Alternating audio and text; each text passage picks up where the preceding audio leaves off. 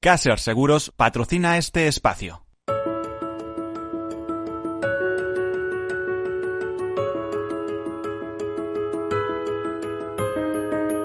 Tercer sector, un espacio para la economía social. Un programa dirigido por Miguel Benito.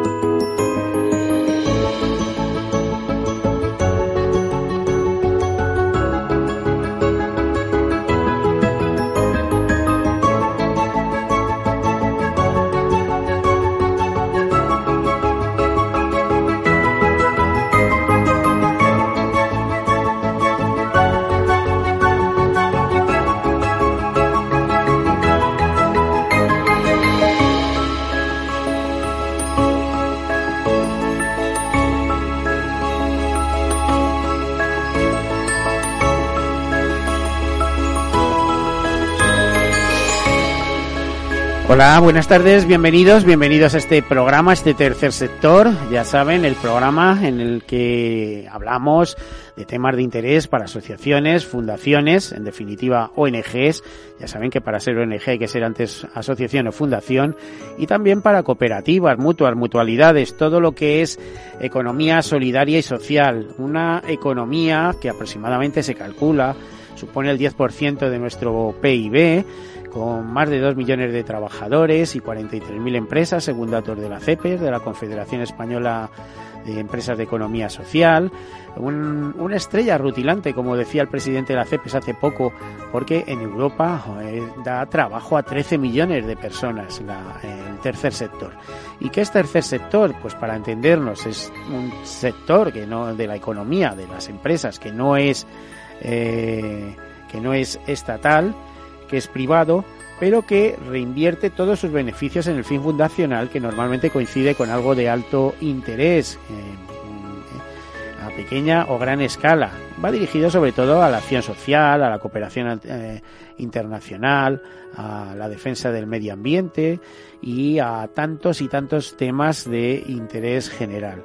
Bueno, pues eh, hecha esta breve presentación, comenzamos con algunas notas de actualidad en este día tan especial. ¿eh? Ya saben que ayer fue San Blas, ¿no? con ese dicho tan castellano de por San Blas la cigüeña verás y si no la vieres, mal año tuvieres. Y hoy es también un día especial porque es el Día Mundial contra el Cáncer, el 4 de febrero. Eh, comenzamos con esas notas de actualidad.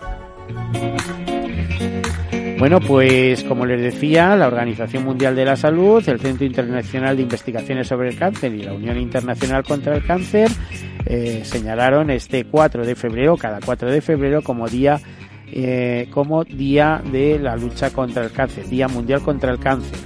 Eh, sigue el lema vigente, yo soy y voy a. Ese es el lema de este del año 2019 también sigue presente este año. Eh, sabemos que el cáncer es una enfermedad que hace que un grupo de células del organismo crezcan de manera anómala e incontrolada, dando lugar a un bulto masa.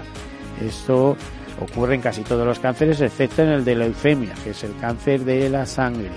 Bueno, pues como ustedes saben y han oído hablar, se estima que uno de cada dos hombres y una de cada tres mujeres tendrá cáncer en algún momento de su vida.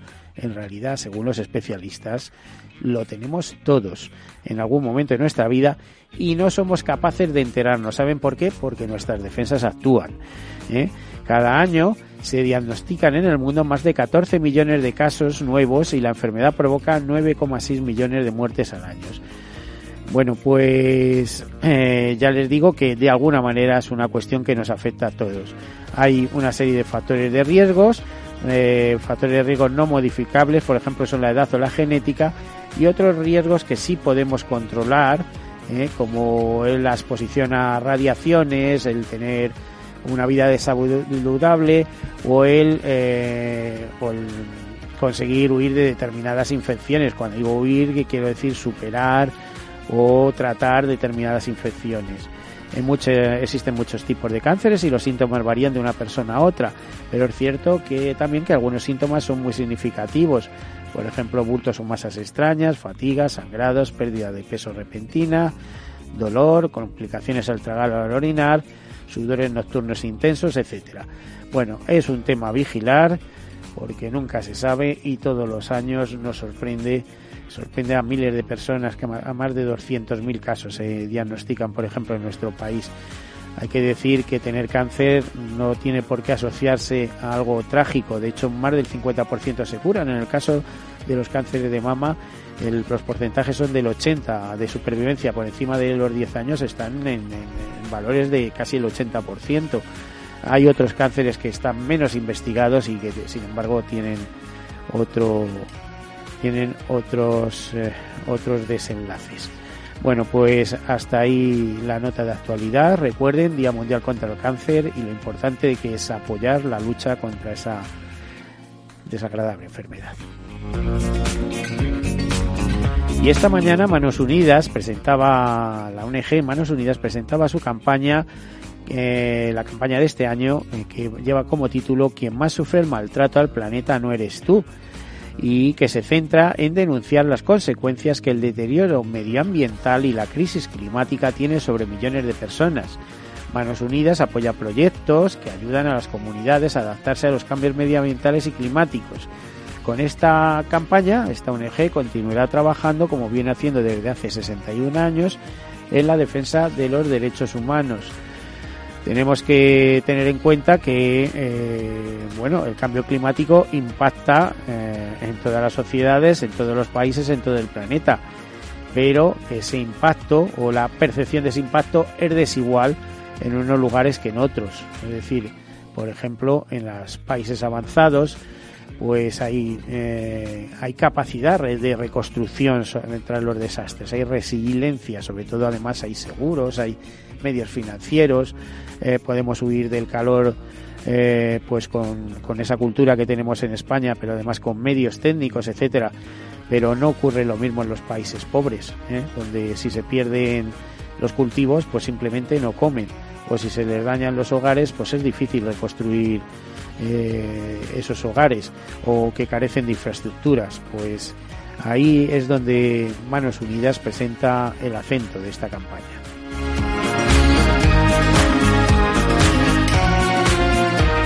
Y la OIT, la Organización Internacional de Trabajo, llama a actuar para resolver la pobreza y desigualdades que sufren pueblos indígenas. Eh, ante el alto nivel de pobreza y desigualdades, eh, según un informe recientemente publicado, eh, pues habla de que hay que intentar que los pueblos indígenas que tienen tres veces más probabilidades de seguir viviendo en situación de extrema pobreza, pues puedan superarlo. casi dice este informe que representa casi el 19% de quienes viven en situación de pobreza extrema y si se utilizan eh, los umbrales de pobreza menos rigurosos. Además, eh, la OIT denuncia que independientemente de si la región o el entorno de residencia rural o urbano, los pueblos indígenas representan una considerable proporción de los pobres del mundo. En todo el mundo se estima que hay más de 5.000 comunidades indígenas distribuidas en los 90 países y a nivel mundial más del 80% de los pueblos indígenas viven en países de ingreso mediano pero no es ese el único problema que tienen los pueblos indígenas. De hecho, por ejemplo, Survival, la eh, ONG que defiende los pueblos salvajes, eh, por llamarlos de alguna manera, los indígenas, indígenas ya sabe qué quiere decir natural de, ¿eh? De hecho, nosotros somos indígenas de España, en este caso, en nuestro país sería indígena, o sea, sería España, pues Survival denuncia el plan genocida para la destrucción de los pueblos indígenas de Brasil. ¿eh? Reacciona ante el nuevo jefe propuesto por el presidente del país, por Bolsonaro, en Funai. ¿eh? Y es que eh, el gobierno de Brasil y Bolsonaro en Congreso proponen a un misionero evangélico Ricardo López Díaz como jefe del Departamento de Indígenas no contactados de la Agencia de Asuntos Indígenas y dice que López Díaz ha trabajado durante muchos años con la misión de nuevas tribus, ahora conocida como ETOS 360. Eh, Sin embargo, sus antecedentes pues no son de los mejores. Eh, dice que la organización MNT se dio a conocer en todo el mundo por las catastróficas consecuencias de sus esfuerzos para contactar y evangelizar a tribus no contactadas. Es una de las organizaciones misioneras más fundamentalistas cuyas cacerías, y subraya lo de cacerías en Paraguay en los años 70 y 80, provocaron numerosas muertes. Es decir, que iban a por los indígenas no contactados y se tenían que, tenían que entrar en el círculo religioso, quisieran o no quisieran. Bueno, pues una pena. Y como saben, en estos días el relator de la ONU, el relator espacial, especial de Naciones Unidas sobre la extrema pobreza y los derechos humanos, Philip Huston, ha estado visitando nuestro país el día este, este lunes, este día de San Blas, se reunió con distintas organizaciones de infancia y entidades del tercer sector. Eh, por ejemplo, una de ellas era Ayuda en Acción. Eh, y eh, se ha reunido en la sede del Defensor del Pueblo en el marco de su visita para investigar sobre la pobreza. Eh, la plataforma de infancia expuso los problemas al relator que en España la pobreza infantil afecta diariamente al desarrollo y derechos y oportunidades de 2,2 millones de niños y niñas y que condiciona su futuro, ya que el 80% vivirán en la pobreza cuando crezcan.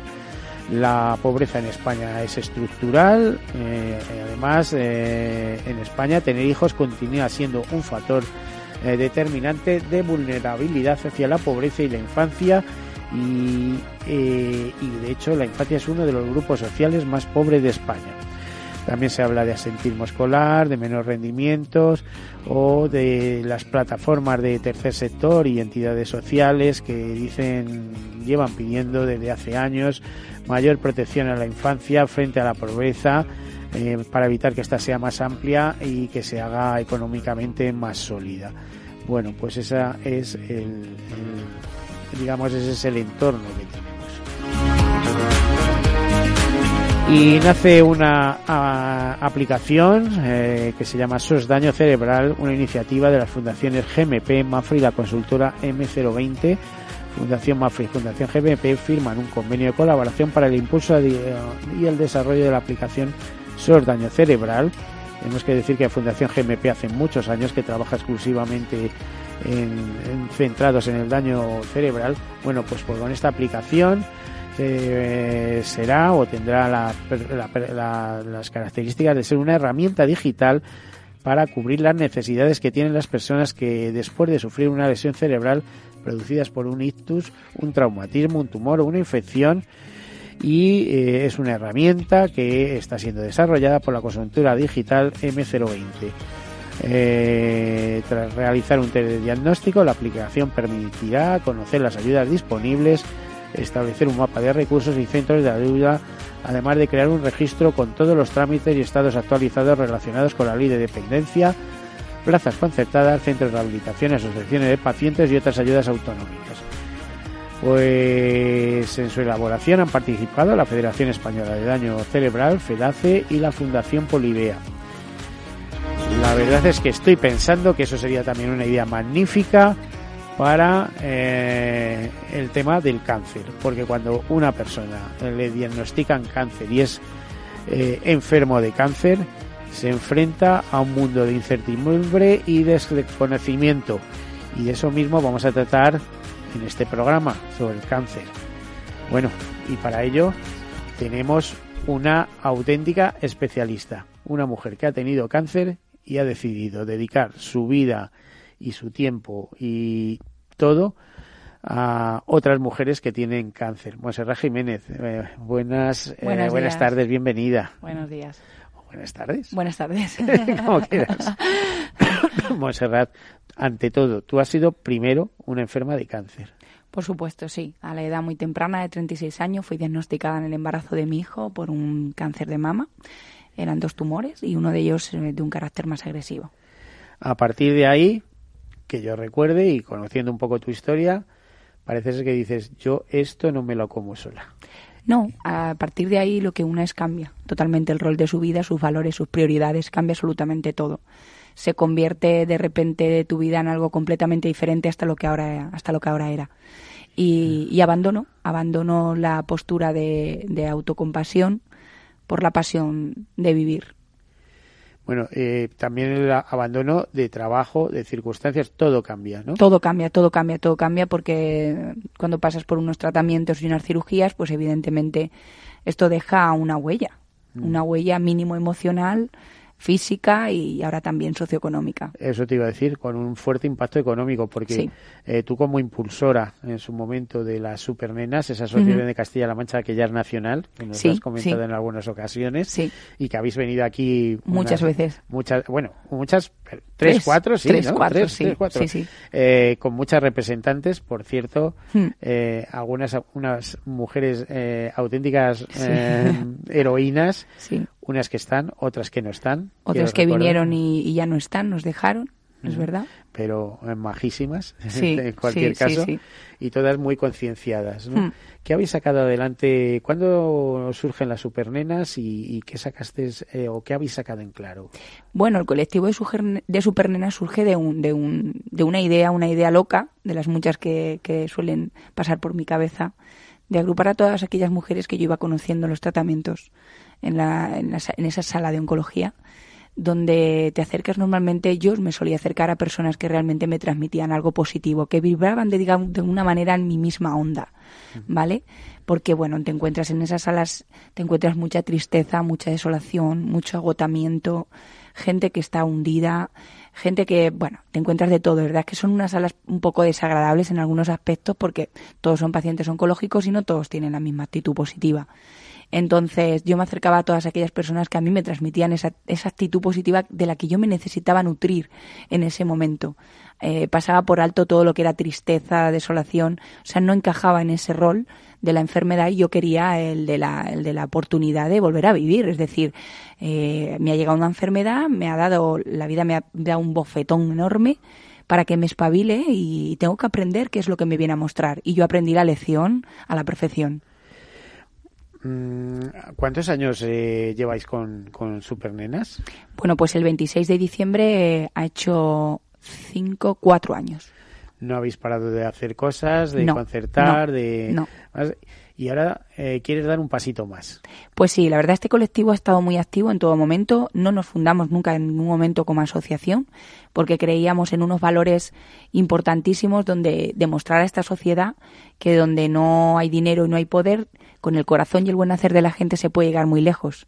Prueba de ello, aquí estamos nosotras, hemos alcanzado eh, posiciones en, esta sociedad que ninguna asociación fundada, ni constituida, ni nada lo ha conseguido. O sea, este hemos hecho un hueco en la sociedad muy importante a base de confianza, de mucho corazón y mucho tesón, que es ahí donde la gente se da cuenta de cuál es tu registro y hacia dónde vas. Eso es muy importante. Bueno, tú ya sabes que ahora yo visito a diario el hospital y además por razones familiares, eh, concretamente el área oncológica de un hospital. Sí.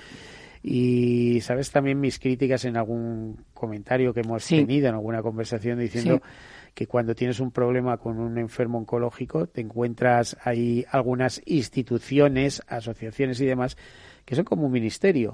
¿Eh? Que, Totalmente. Que son como un ministerio y así no vamos a ninguna parte. Necesitas más corazón, más comprensión y sobre todo alguien que te facilite el camino a, transitar. Exacto. El paciente oncológico ya de por sí está muy perdido. Muy perdido, algunas ocasiones muy desorientado, pero no solamente el paciente, sino la familia también. Te encuentras que tan, tanto desorientación tiene el paciente como tiene incluso la familia porque no saben hacia dónde dirigirse. Y, y hay veces que, hay cosas que deberían de, de, ayudarnos, de cogernos de, de, la mano e ir con nosotros, pero se ha convertido todo en, en instituciones, como dirían en mi pueblo, por dinero baila el perro, y se ha olvidado que el paciente tiene que ser tratado de una forma muy cercana y muy humana, muy de tú a tú.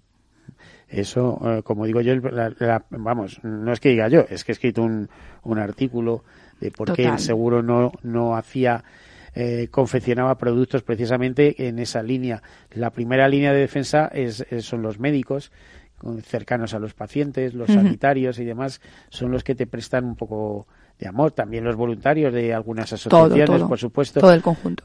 Pero me da impresión que hace falta mucho más. Hace falta muchísimo más. De hecho, alguien tiene que, que iniciar algo alguna vez. De un momento te das cuenta de las, de las carencias que tenemos, de, lo, de, lo, de las necesidades importantísimas que tiene un paciente oncológico. ¿Cómo se ve a un paciente oncológico desde un punto de vista médico? Solamente se ve a un paciente oncológico desde un, de un punto de vista médico y eso es un gravísimo error. Señores, no, no, un paciente también eh, no es solamente un, un, problema médico, sino un factor de vulnerabilidad social y económico. O sea, los pacientes estamos completamente desprotegidos hablando eh, de la inserción laboral o de volver a, mm, a, ser apto en esta sociedad o laboralmente hablando. O sea, es muy complicado después de pasar por esta, por esta enfermedad, dependiendo de las secuelas que te han quedado, que eso también dependerá de los tratamientos y las cirugías que te han realizado. Evidentemente, cada paciente es algo personalizado y diferente pero nos encontramos con unas cifras brutales que son realmente alarmantes en este país. Resulta que en el año 2018 eh, se, las cifras sean de 230 y pico mil afectados de cáncer en este país, de los cuales 90.000 estaban en edad laboral de los cuales 25.000 quedaron después en extrema pobreza.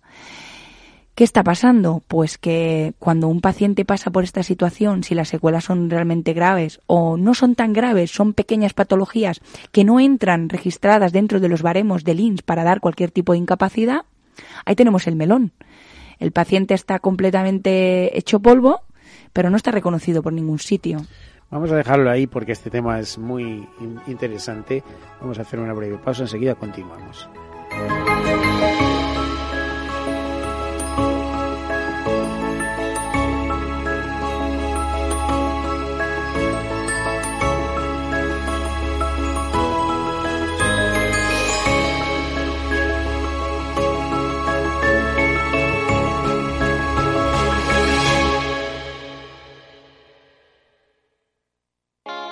¿Está tu bufete bien posicionado en Google? El 77% de usuarios buscan los servicios que necesitan Internet. Si no te encuentran a ti, encontrarán a tu competencia. En comunicación jurídica llevamos 20 años ayudando a dar visibilidad a empresas del sector legal. Web corporativa, estrategias publicitarias, marketing en redes sociales. Infórmate en comunicacionjurídica.com o en el mail info arroba comunicacionjurídica.com. Comunicación Jurídica. Hacemos visible tu despacho. Hola. Pues mira, ha habido momentos en los que me he sentido un cliente de segunda. Muchas veces, las entidades de ahorro tradicionales se han guardado bajo la manga los mejores productos financieros para los grandes patrimonios. Y esto, si te digo la verdad, no me parece normal. Por eso, Finambest es revolucionario. Los mejores fondos de inversión a mi alcance y al de todos. Porque te da más rentabilidad por tus ahorros gracias a sus bajas comisiones. Porque no tiene letra pequeña porque no se guardan ases en la manga. Lo normal. Entra en finambest.com y descubre que lo normal es extraordinario. Lo normal es Finambest. Escuchas Capital Radio, Madrid 105.7, la radio de los líderes. Disfruta de la mejor cocina gallega en Montes de Galicia. Todo un clásico moderno en el barrio de Salamanca. Disfruta de la variada dieta atlántica, de las mejores carnes y pescados tratados con respeto y transparencia y regados con una de las mejores bodegas de la zona. En grupo, en familia o en pareja, Montes de Galicia te ofrece el espacio perfecto en cada ocasión. Esto te estás perdiendo si no escuchas a Luis Vicente Muñoz en Capital, La Bolsa y la Vida todo cuanto pues, se podía hacer mal se ha hecho mal por desidia, por incuria en el gobierno. No solo es la corrupción, insisto, eh, sobre todo el caldo de cultivo es la corrupción, pero el problema es la quiebra, la quiebra de la democracia, la quiebra del orden constitucional. No te confundas. Capital, la bolsa y la vida con Luis Vicente Muñoz, el original. En el restaurante Gaztelubides somos rigurosos con la selección del producto para crear recetas imaginativas que acompañamos de una bodega generosa y brillante y de nuestra magnífica terraza durante todo el año. Restaurante Gaztelubide, carretera de La Coruña, kilómetro 12200, La Florida. Teléfono 91 372 8544. Una recomendación del programa gastronómico Mesa y Descanso. Toma las riendas de tus finanzas con la Escuela de Inversiones de Negocios de Carne y Hueso. Para emprendedores y empresarios que además de lanzar y hacer crecer sus empresas, también quieren rentabilizar al máximo sus ahorros e inversiones. Con Mariló Sánchez Fuentes.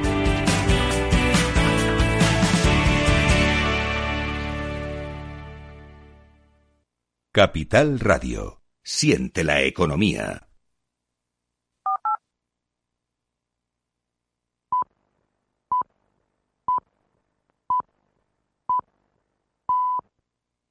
Tercer sector, un espacio para la economía social. Un programa dirigido por Miguel Benito.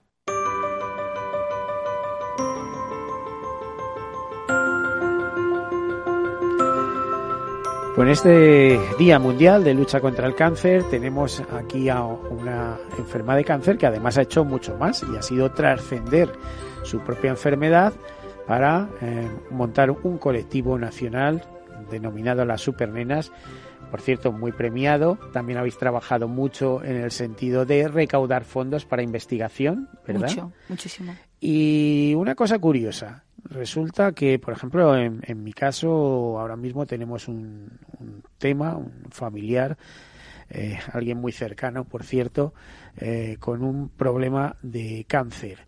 Nos hemos eh, dirigido a distintos sitios para obtener información y, curiosamente, una de las personas más informadas y más conocedoras de todos esos temas es eh, Monserrat Jiménez, que nos acompaña en el programa y ha sido todo a base de experiencia, de tesón, de tocar puertas y de hablar con grandes eh, investigadores y, personas de esto. Por ejemplo, CESID, etcétera, mm, etcétera. Sí, al final te encuentras que con esta enfermedad te ves de repente eh, que has sacado una carrera que por desgracia no has elegido que es la de aprender a base de, experiencia. ¿Tú jamás pensaste que ibas a estar en esto? No, no, no, no, no.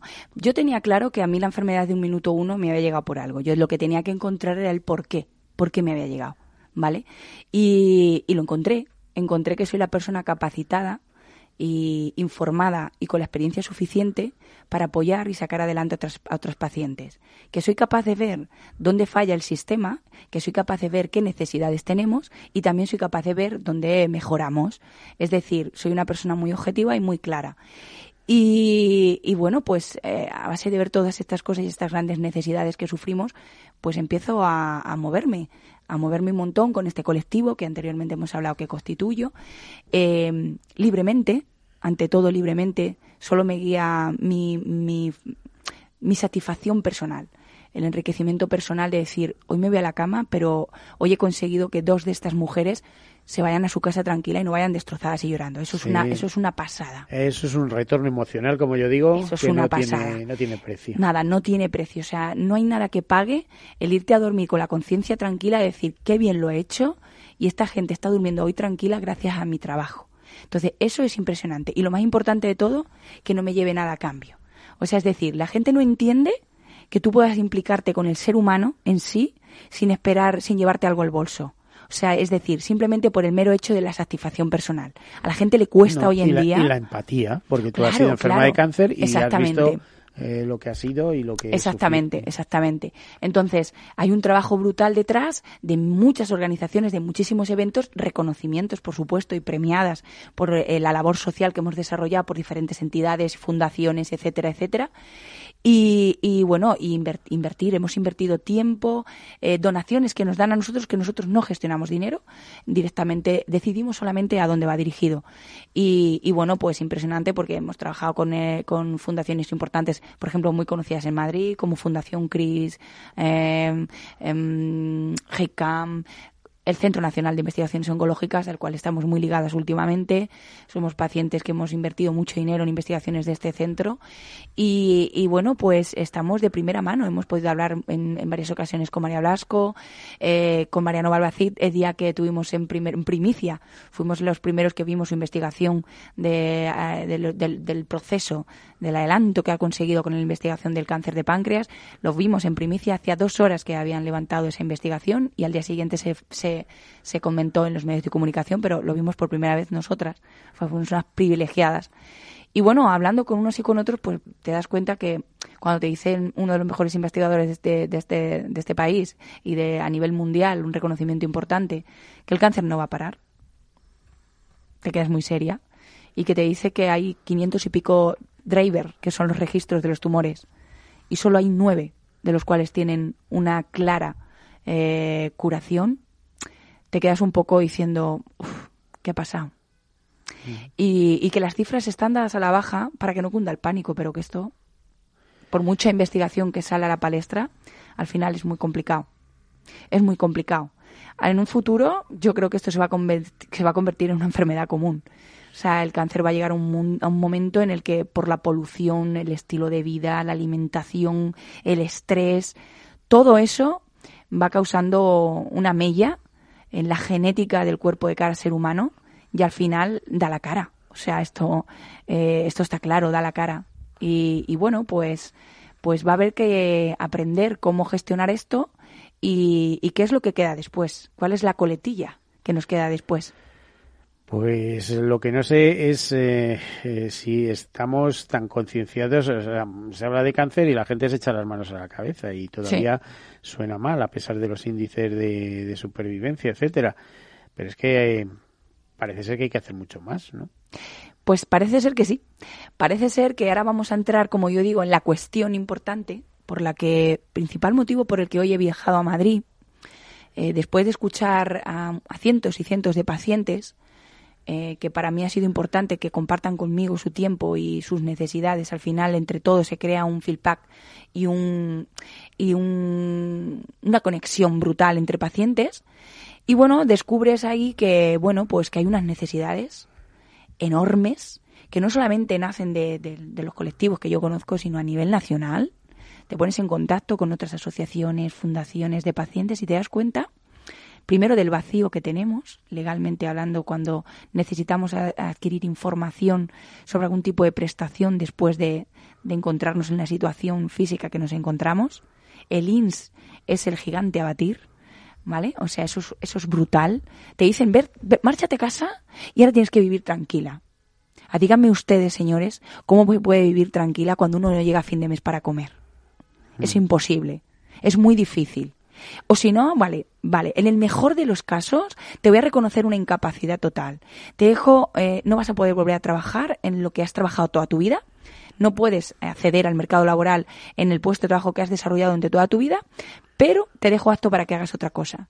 Personas que han estado 14, 15, 20 años, 30 trabajando en algo y de repente se encuentran que no tienen ni formación, ni información, ni capacidades para poder acceder al mercado laboral según está la situación ahora. Pues te iba a decir, una buena medida, por ejemplo, una posible medida sería que ese porcentaje de plazas de 2% reservado para personas con discapacidad eh, quizá pudiera elevarse, en vez de 2 fuera 4% y pudieran entrar enfermos con cáncer. ¿también? Exactamente. Tenemos una cosa muy clara. Resulta que... Eh, porque el enfermo de cáncer no lo quiere nadie porque tiene que ir no al médico, nadie. porque a, ver, a veces... Eso es lo que te iba a contar. Tiene recibidas y, eh, Exactamente. y está tres años bien, pero de repente se cae y tiene que faltar dos meses. Hay un problema etcétera. muy importante. Una persona que tiene una discapacidad, tiene una discapacidad reconocida, sabe cuáles son sus límites, hasta dónde puede llegar y tal. Un enfermo de cáncer es algo insospechado, es siempre un factor sorpresa porque nunca sabes lo que te va a pasar. No lo sabemos ni los propios pacientes. O sea, no elegimos. Eh, eh, resulta que se, se hacen, eh, bueno, pues se, inventa, o sea, se hacen planes de inserción laboral por violencia de género, plan de inserción laboral por riesgo de exclusión social. Pero ¿dónde está el plan de inserción laboral para nosotros? Yo no tengo derecho a vivir. Tengo que sobrevivir para mal vivir después. Es algo inhumano. En Chinor hemos visto, aparte de tu propuesta, Montserrat, otras cuantas, ¿eh? Sobre o sea, este es algo brutal que te encuentras que dices, estoy completamente desprotegida. No encuentro trabajo porque el empresario privado, como sepa que eres afectada, directamente te marea, al final no te contrata, porque no está viendo tus cualidades o, la capacidad que tienes para desenvolver ese trabajo, sino que eres una afectada que posiblemente tienes citas médicas y que irás y vendrás. Entonces, o imposible, o posibles recaídas o recidivas. Entonces, ahí hay un estigma que llevamos colgado en la espalda brutal, que la gente dice que no. Cara a la galería y a la foto está muy bien. Todo el mundo dice, no, apoyamos la lucha contra el cáncer, nos ponemos el lacito y el pañuelito rosa pero luego realmente no es así. O sea, cuando tú vas a una entrevista de trabajo, como sepan que has sido afectada o de algún modo te contraten y luego empieces a ir a revisiones, que yo eso no lo hemos encontrado. Y al final ha tenido que contar, pues mira, voy a revisiones porque en un momento determinado de mi vida tuve esta enfermedad y yo tengo que ir a médicos. Y, y directamente degradarlas de puesto o al final un acoso hasta que se han marchado o han buscado la manera de despedirlas. O sea, esto es algo inconcebible inhumano. Inhumano, porque tenemos derecho a vivir. Yo no he elegido tener un cáncer. El problema es que lo estás contando y lo sé, lo sé. Hmm. ¿eh?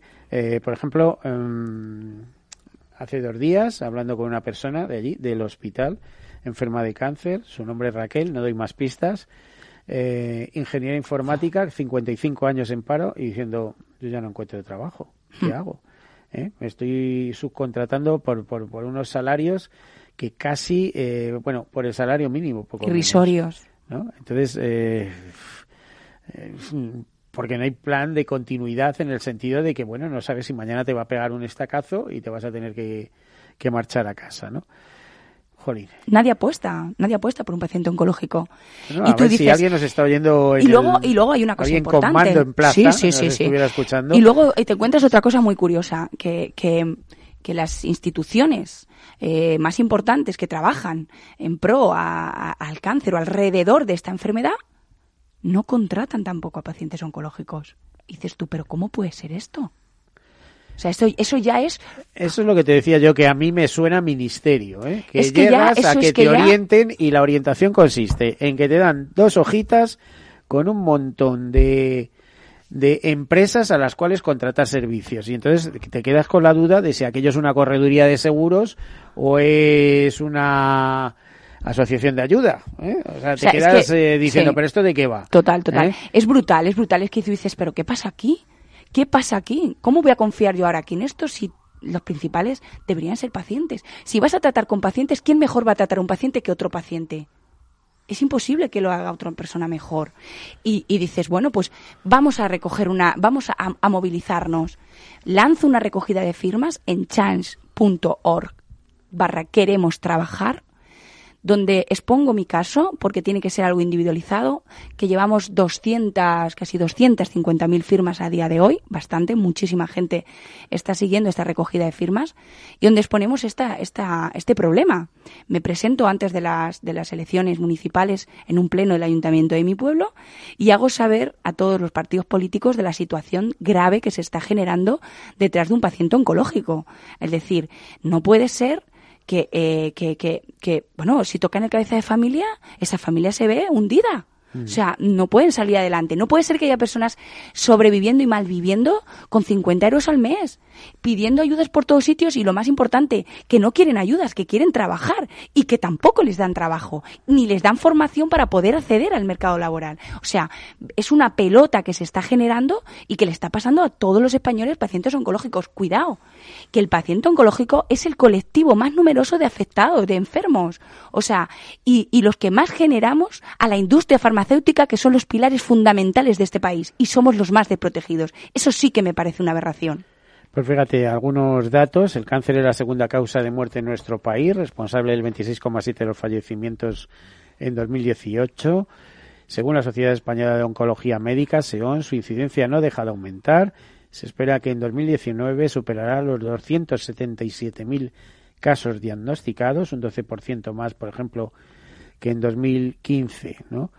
Eh, también eh, que en el mundo en 2018 se registraron 18,1 millones de casos de cáncer, que para 2040 se esperan 29,5 millones y que cada año fallecen por cáncer, la cifra la habíamos de antes, más de 9,5 millones de personas en el mundo. También es verdad que, en, por ejemplo, en países como España, en países avanzados, la supervivencia en cáncer es del 53% a los 50 a los 5 años y próximo al 50% a los 10 años. Eso sí, depende de qué tipo de cáncer, por ejemplo, ¿no? Sí. Y, y bueno, pues eh, el CENIO, que tú apuntabas El antes. Centro Nacional de que Investigaciones sí, Oncológicas. que, en- anuncia que en unos años uno de cada dos hombres y una de cada tres mujeres Sí. padecerán algún tipo de cáncer. Las cifras que vienen eh, los años venideros van a ser más de 7 millones de afectados de cáncer. Y son cifras dadas a la baja, como bien te he dicho. Es decir, este movimiento que yo estoy generando, este proyecto que yo quiero llevar adelante, no es por mí. Señores, están ustedes equivocados. Este proyecto es por todos. Es por usted, que en un futuro va a tener la enfermedad. Y no voy a ser yo, yo ya le he pasado. Entonces, hago las firmas, empiezo a moverme, genero un proyecto porque veo que nadie se mueve al- al- alrededor de esto. Yo lo presento, pero nadie hace nada. Y bueno, pues si nadie hace nada, ninguna institución toma la mano aquí, voy a hacerlo yo. Alguien tiene que romper una lanza, alguien tiene que ponerse ahí, alguien tiene que currar para que esto cambie. Y me generó un proyecto, un proyecto en el que el principal motor es inserción laboral para el paciente oncológico. Quiero crear una empresa, una fundación, una asociación, algo que está muy bien definido lo que, a lo que va a ir dirigido, donde se le dé todas las necesidades cubiertas de un paciente oncológico desde el minuto uno que es diagnosticado, todos los servicios y todas las necesidades que tenemos y que son necesarias cubrir, que están por muchos sitios, pero que nadie hay, no hay ningún sitio en este país donde se recojan todas esas necesidades en un solo sitio. Bueno, pues eso es. Es un gigante. Sí, eso se llama ONG, ¿eh? pero tendrás que darle forma. El proyecto es, muy bonito, está muy bien elaborado, donde se recogerá la ayuda al paciente desde el minuto uno que se diagnostica hasta incluso para la hora de fallecer. El acompañamiento también es muy importante, donde se dará información, formación, sobre todo la gente que trabaje aquí van a ser pacientes oncológicos, porque tengo muy claro que si esto va a un buen fin y tiene posibilidad de ser un éxito, es basándome en que todas las personas que trabajen ahí sean pacientes, porque nadie entiende a un paciente mejor que otro. Monserrat, si no te conociera, diría que no, pero yo he sido uno de tus animadores, porque te he visto con capacidad de liderazgo al respecto, ¿no?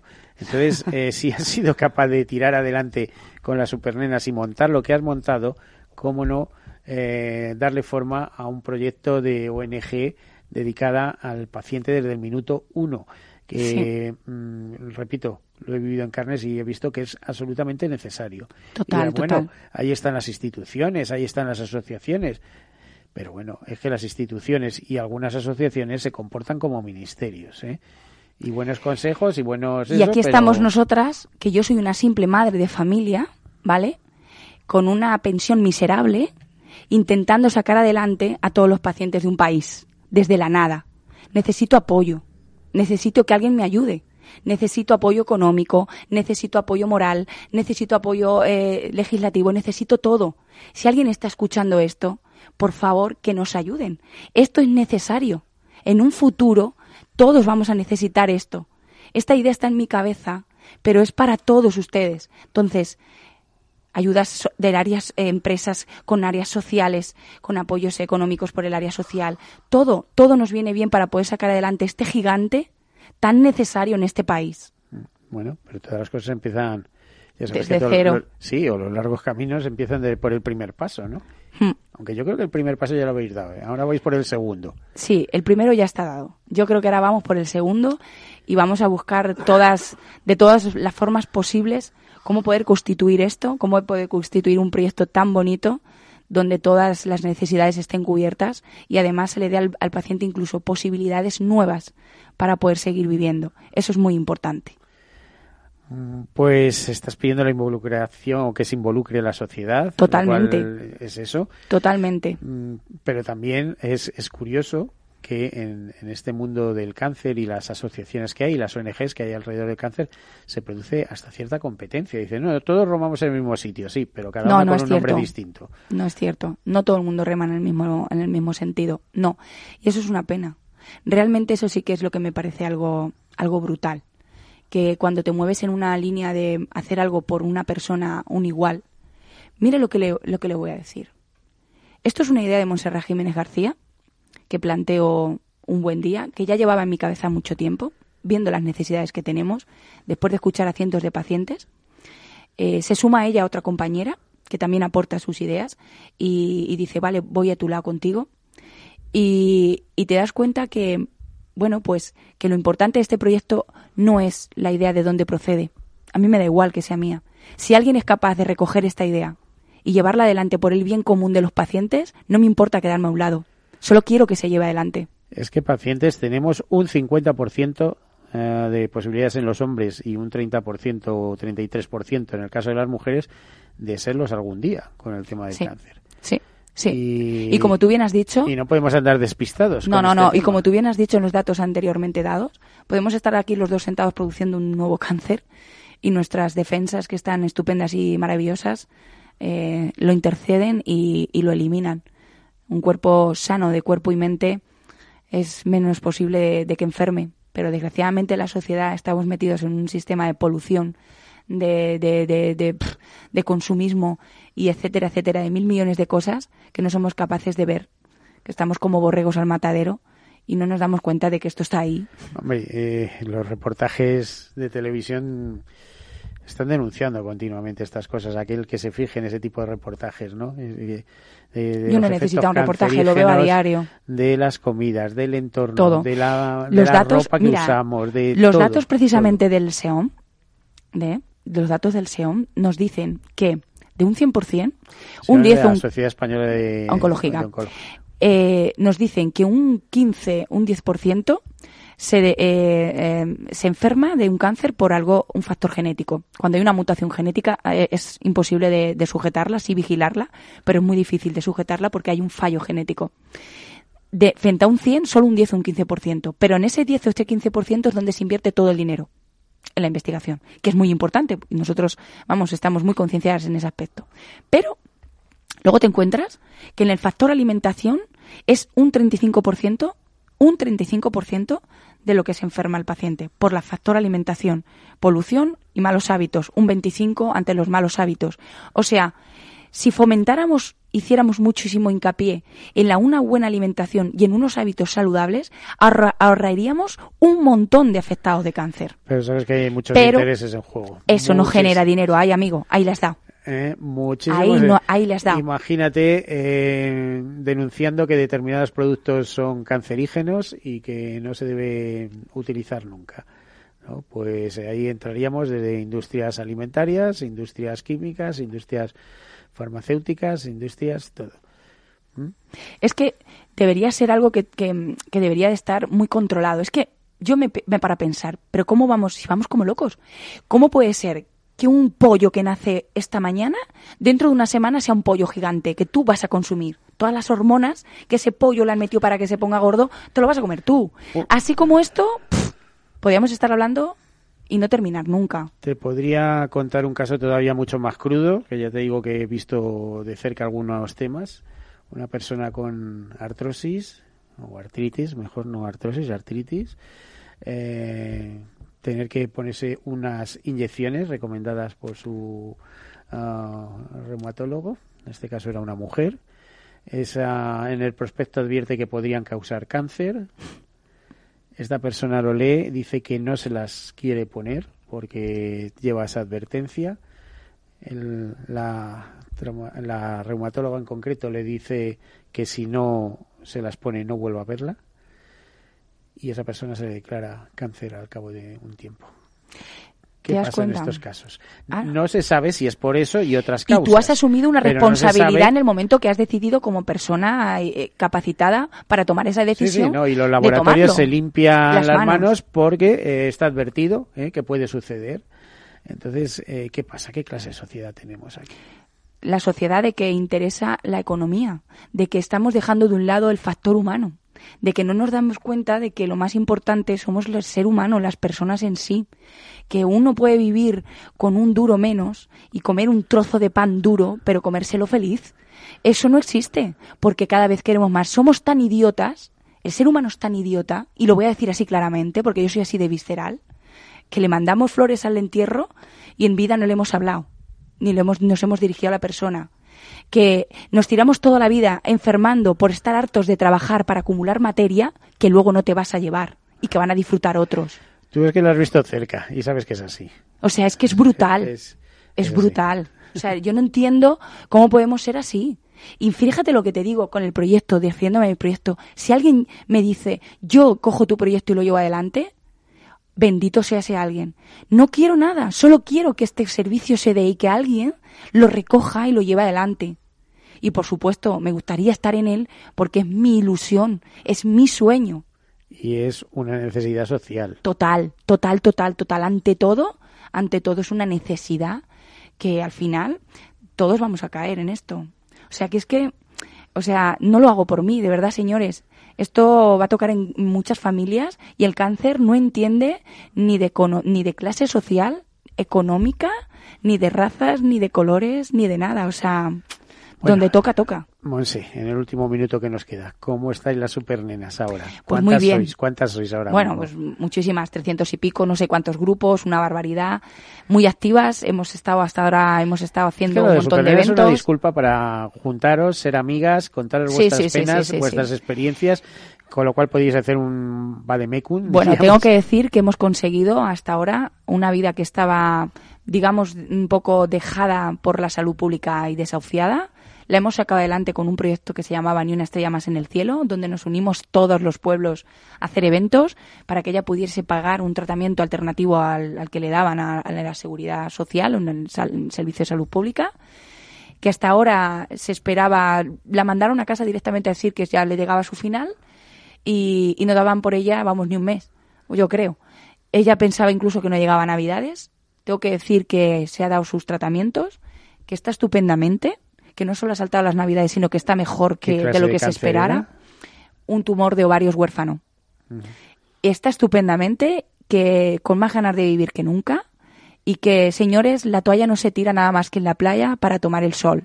Y en nuestro caso ni eso, o sea, adelante. Y como decías tú, un papelón para eh, los eh, familiares. Muchas veces eh, entras en un hospital, te tienen allí, eh, depende de lo que vean, te mandan a una residencia de paliativos, pero como me advertía una especialista en paliativos, en, en paliativos también se dan altas. ¿Sí? Es decir, Sí, que se dan sí. altas, te pueden mandar a ese enfermo a casa y eh, le tienes que meter en una residencia de pago con tus medios. Ahí está. ¿Sabes lo que pasa? También hay que decir una cosa. El, el paciente, el ser humano en sí, es, es mm, un misterio. Y la ciencia de la medicina no es exacta. Y hay muchas veces que dan por hecho algo que luego no es. El ser humano tiene una capacidad de, de, de, de, de reconstruirse brutal. Eso sí, todo está en la mente. La mente es el arma más poderosa que tenemos. Bueno, pues eh, nada, nos queda el último minuto, un algo rápido. Pues ¿Algún nada, llamar a todas las empresas que tengan área social, a todas las eh, instituciones que puedan apoyar esta idea. Necesitamos ayuda para que económicamente esto pueda llegarse adelante. Bueno, pues Monserrat Jiménez, muchísimas gracias. eh, promotora, impulsora del colectivo Las Supernenas de mujeres afectadas por cáncer, con nuevas ideas y impulsando esa petición que por favor eh, alguien desde las altas instancias tenga en cuenta que las mujeres con cáncer tienen que trabajar, tienen necesidad de trabajar, que se les facilite trabajo en las eh, empresas públicas Mujeres y o en hombres, las privadas. todo el mundo. Todos los afectados con cáncer. Exactamente. Bueno, a todos ustedes, pues nada, desearles feliz semana y hasta el próximo martes. Hasta luego.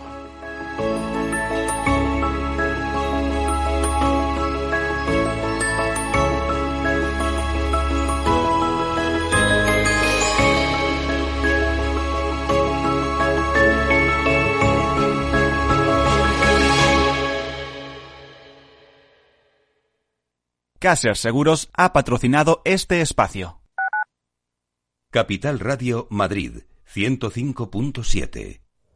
Seguro que no te apetece coger el coche, pero lo que sí te apetece es un buen cocido maragato, cecina y otros muchos productos de Astorga, ¿verdad? Pues ya lo sabes, la auténtica cocina astorgana solo la encontrarás en el Astorgano y sin necesidad de coger el coche. Ven a visitarnos y lo comprobarás. Todos nuestros clientes repiten y seguro que tú también lo harás. Reserva en el 91 579 6261 o en calle Pensamiento 25. El Astorgano, la auténtica experiencia maragata.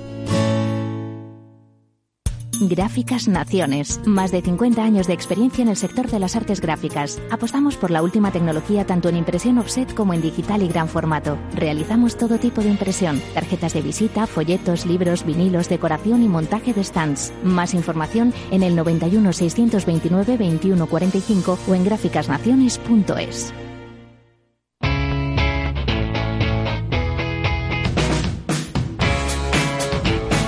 La economía despierta. Capital Radio.